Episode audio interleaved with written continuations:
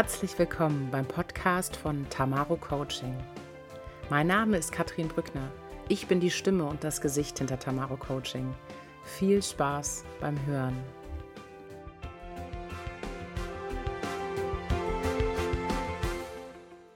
Herzlich willkommen zum Podcast von Tamaro Coaching. Erst einmal vielen Dank für die tollen Rückmeldungen zum letzten Podcast. Es hat mich unglaublich gefreut, dass sie das Thema erreicht und bewegt hat. Der Podcast heute kann im Endeffekt als Fortführung vom Podcast im letzten Mal Reflexion und Führung verstanden werden, da auch das Thema Werte, um das es heute gehen soll, eine wundervolle Möglichkeit ist, sich selbst zu reflektieren.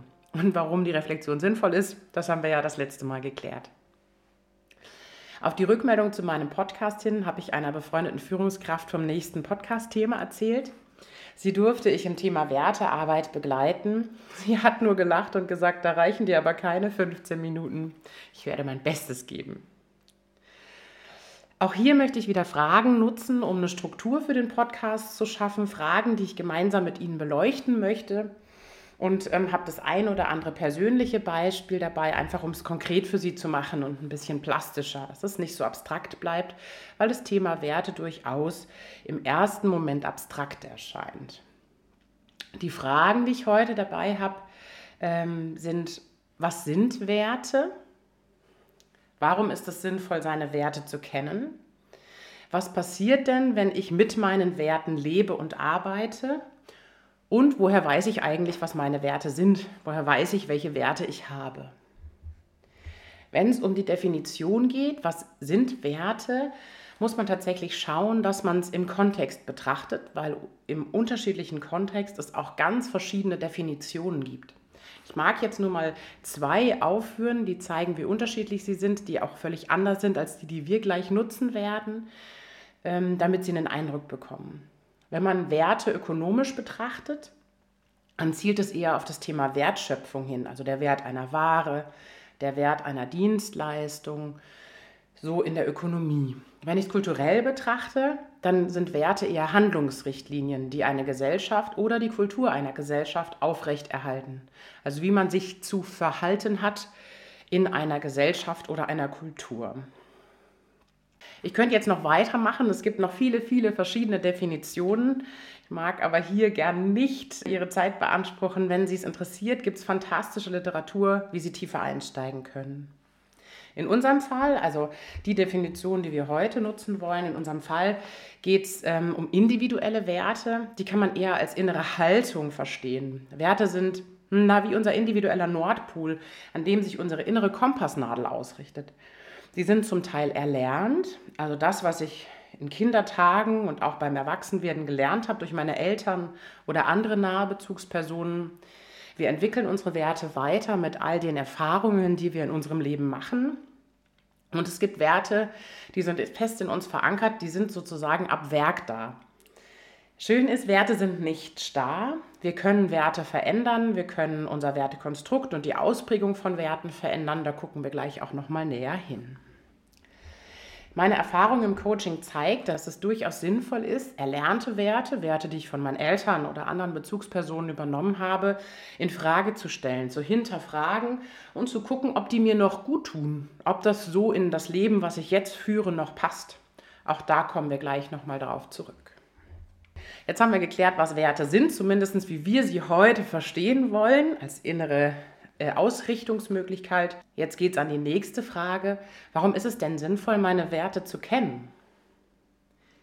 Die Wertearbeit, wie sie im Coaching immer wieder genutzt wird, ist eine tolle Möglichkeit, nicht nur sein eigenes Verhalten zu hinterfragen, sondern sich selbst als komplexe Persönlichkeit wahrzunehmen und sich selbst auf die Schliche zu kommen oder dem Ganzen auf den Grund zu gehen. Also es geht dazu, darum zu verstehen, warum ich in der einen Situation oder der anderen Situation gerade das denke, fühle, was ich fühle und denke, oder warum ich mich so verhalte, wie ich es tue. Es geht sozusagen eine Ebene tiefer als die Fragen vom letzten Podcast, weil es darum geht zu verstehen, warum die Dinge so sind, was dem zugrunde liegt.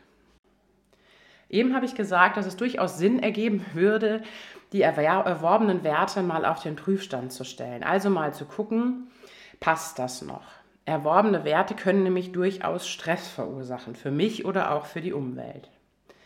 Hier habe ich mal ein persönliches Beispiel mit dem Wert Pünktlichkeit. Pünktlichkeit ist ein Wert, den ich aus meiner familiären Prägung übernommen habe, und zwar in einer ziemlich starken Ausprägung. Zu Spitzenzeiten hat es dazu geführt, dass ich fünf Minuten vor der Zeit als pünktlich empfunden habe. Das heißt nicht mal vereinbarte Zeit, sondern pünktlich war für mich, wenn ich vor der vereinbarten Zeit am Treffpunkt bin, fertig bin und ähm, nicht punktum. Wenn ich abgeholt wurde, hatte das zur Folge, dass ich 10 bis 15 Minuten vor der vereinbarten Zeit mit Jacke am Treffpunkt stand oder meinem Mann ordentlich Stress gemacht habe, damit wir fünf Minuten vor der Partyeinladung vor Ort sind. Beim Reflektieren über diesen Wert ist mir ziemlich schnell deutlich geworden, dass dieser in seiner Ausprägung, also in der Stärke, wie ich ihn verinnerlicht habe, absurde Züge angenommen hatte und sowohl mir als auch meinem, Umfeld eher Stress verursacht, als dass er uns gut tut oder mir gut tut. Also war der nächste Schritt, oder es war für mich dann klar zu sagen, okay, ähm, wenn ich merke, es tut mir nicht gut, dann tue ich mir und meiner Umwelt einen Gefallen damit, wenn ich das Ganze ins Verhältnis setze. Weil es ja nicht darum geht, Pünktlichkeit zu streichen. Pünktlichkeit ist ein ganz toller Wert, wenn er in einer ordentlichen Ausprägung ist und nicht so stark ausgeprägt ist. Häufig reicht die Erkenntnis schon, also das Wissen um diesen Wert und auch die Übersteigerung des Wertes, um, ähm, wenn, ich, wenn, wenn er anschlägt, ne, also wenn er das nächste Mal zugreift, es wahrzunehmen und dann auch bewusst dagegen zu steuern. Und genau das habe ich gemacht, nämlich es wahrzunehmen, sagen, ach guck mal, jetzt ist wieder eine halbe Stunde vorher, eine Viertelstunde vor dem Treffpunkt und ich bin schon wieder fertig und ich stehe schon wieder da und stehe mir die Beine in den Bauch und warte und habe das Gefühl zu warten, obwohl ich zu früh bin. Und dann bewusst dagegen zu steuern. Um noch deutlicher zu machen, warum es, ähm, ich es für sehr sinnvoll halte, sich mit seinen Werten zu beschäftigen, auseinanderzusetzen, möchte ich gern ein Zitat bemühen. Wir sehen die Dinge nicht, wie sie sind. Wir sehen sie so, wie wir sind. Ein Zitat von der US-amerikanischen Schriftstellerin Anais Nin. Wenn wir den Gedanken von Frau Nin weiterspinnen, dann heißt es, dass ich wissen muss, wie ich bin, um einschätzen zu können, wie ich die Dinge sehe, wie ich die Welt wahrnehme, was mir wichtig ist. Unsere Werte sind da eine wundervolle, tiefgründige Möglichkeit, um sich mit sich selbst zu beschäftigen, um sich damit zu beschäftigen, wie wir sind. Werte sind unser Kompass, sind die Software, auf die unsere innere Navigation zurückgreift. Oder das Beispiel von vorhin sind unser Nordpol, wo sich die Kompassnadel ausrichtet. Um es greifbarer zu machen, ein weiteres persönliches Beispiel. Mein wichtigster Wert, der in allen Lebensbereichen auftaucht und den ich sehr, sehr deutlich spüren kann, ist der Wert Freiheit. Dieser Wert unterstützt mich dabei, unabhängig meinen Weg zu gehen, sehr selbstständig zu arbeiten, selbstständig Entscheidungen zu treffen. Und das war auch schon mein Leben lang so. Das hat sich auch als Angestellte gezeigt. Das ist also nicht erst in der Selbstständigkeit so, sondern auch als Angestellte äh, war das deutlich. Und mein Zug ging immer dahin, Verantwortung zu übernehmen, weil in der Verantwortung ja auch ein Gestaltungsfreiraum steckt. Und um diesen Freiraum ging es mir immer. Auf der anderen Seite hinderte mich dieser Wert, dieser stark ausgeprägte Wert, hindert mich daran, Anweisungen unhinterfragt hinzunehmen. Ich muss also immer verstehen, was ist der Sinn dahinter und muss den auch für mich annehmen können. Also wenn ich dem Ganzen überhaupt keinen Sinn abgewinnen kann, dann kann ich das tatsächlich nur mit einem erheblichen inneren Widerstand machen. Es kann mitunter Menschen, die mir Anweisungen geben oder für Menschen, die mir Anweisungen geben, ganz schön anstrengend sein. Mein innerer Nordpol, Freiheit, hat mich da im Leben viele Entscheidungen treffen lassen, die meine Freiheit vergrößert haben. Übertragen auf eine berufliche Situation bedeutet das für mich, dass ich zum Beispiel in einem Job, der vor allem ähm, das Einhalten von Vorgaben beinhaltet, unglücklich würde. Und das heißt nicht, dass es nicht wertvolle Jobs sind. Das heißt nur, dass ich ihn nicht glücklich machen könnte. Ergo, es macht Sinn, seine Werte zu kennen, um meine Gefühle, meine Gedanken und meine Reaktionen besser einschätzen zu können. Das Thema Führung hat hier im Podcast ja einen Ehrenplatz und auch als Führungskraft ist es total sinnvoll, seine eigenen Werte zu kennen und auch sich Gedanken um die anderen zu machen. Denn es hilft mir, die Vielfalt der Reaktionen der anderen Menschen besser zu verstehen und besser damit umgehen zu können. Wenn mir bewusst ist, dass Menschen sehr unterschiedliche Wertkonstellationen haben können, dann fällt es mir auch leichter, dementsprechend zu handeln. Wenn ich als Führungskraft zum Beispiel einen Mitarbeiter oder eine Mitarbeiterin habe, für den oder die Sicherheit ein ganz hoher Wert ist, und für mich als Führungskraft ist Freiheit ein hoher Wert, und ich übergebe jetzt eine Aufgabe als Führungskraft, wie ich sie selber gerne bekommen würde, dann könnte das so aussehen. Hier ist dein Ziel, viel Spaß bei der Umsetzung, wir sehen uns in drei Monaten wieder mit dem Ergebnis. Eine Mitarbeiterin oder eine Mitarbeiter, die ein hohes Sicherheitsbedürfnis hat, würde das in die totale Überforderung führen, weil es überhaupt keine Sicherheit gibt. Für die ist wichtig oder für die wäre wichtig, ähm, mehr Vorgaben zu bekommen, möglicherweise schon Prozessschritte kleingliedriger zu kennen oder eine Vorstellung zu haben und einen stetigen Abgleich zu haben, um immer wieder zu gucken, bin ich auf dem richtigen Weg. Das würde diesem Mitarbeiter oder dieser Mitarbeiterin gut tun. Mir als Mitarbeiter wäre das möglicherweise zuwider. Also macht es Sinn für mich als Führungskraft, das einschätzen zu können, um auch zu gucken, was braucht mein Mitarbeiter und meine Mitarbeiterin, um da entsprechend handeln zu können. Mit dem Wissen um meine Werte kann ich mich besser verstehen und führen und kann andere besser verstehen und führen. So, die nächste Frage. Was passiert denn, wenn ich mit meinen Werten lebe und arbeite? Auch hier wieder ein Zitat, das hat mich sofort angesprochen. Ich habe leider nicht rausgefunden, wer der Herr René Esteban Jimenez ist. Ich habe es gelesen und dachte, es muss in den Podcast. Leb nach deinen Werten, dann bist du frei. Ich habe das Zitat gelesen und dachte, ja, genau so ist es. Wenn ich in meinem Job und meinem Privatleben im Einklang mit meinen Werten lebe, dann bin ich frei zu tun, was mir Spaß macht, was mir leicht fällt, was mich erfüllt. Und es entstehen keine Reibungsverluste, weil ich gegen meine Werte ankämpfen muss.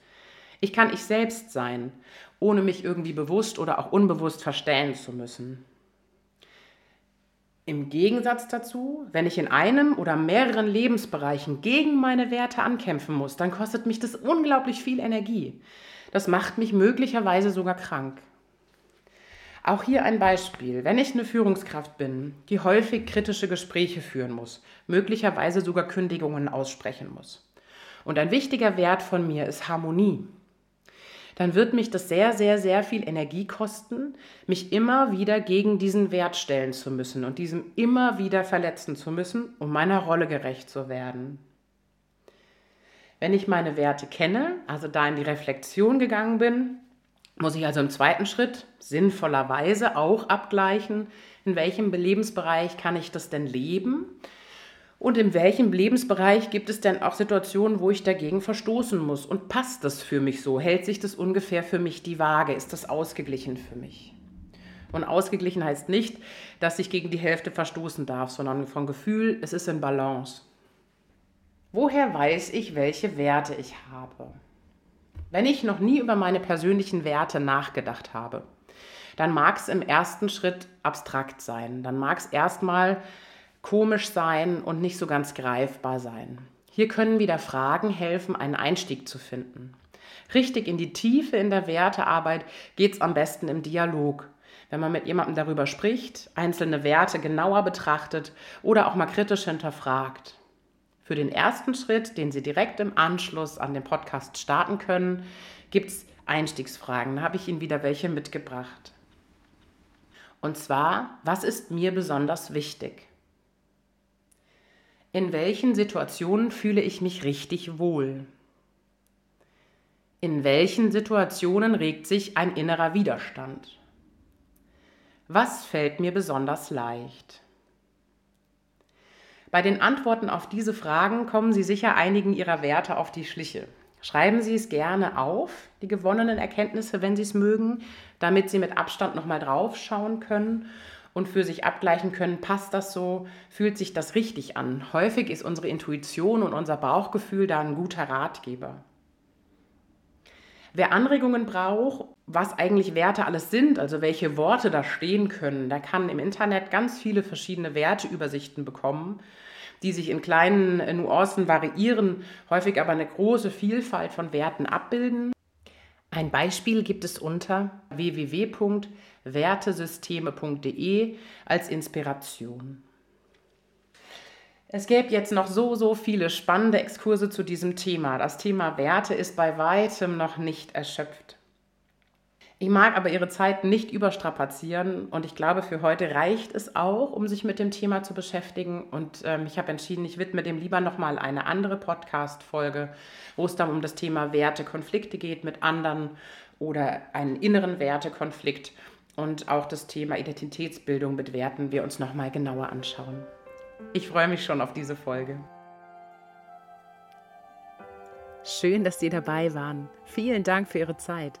Sollte es Ihnen gefallen haben, freuen Sie sich jeden Monat auf eine neue Folge vom Tamaro Coaching Podcast rund ums Thema Führung, eigene Entwicklung, Thema Coaching und alles, was Sie als Führungskraft interessiert. Ich freue mich aufs nächste Mal mit Ihnen.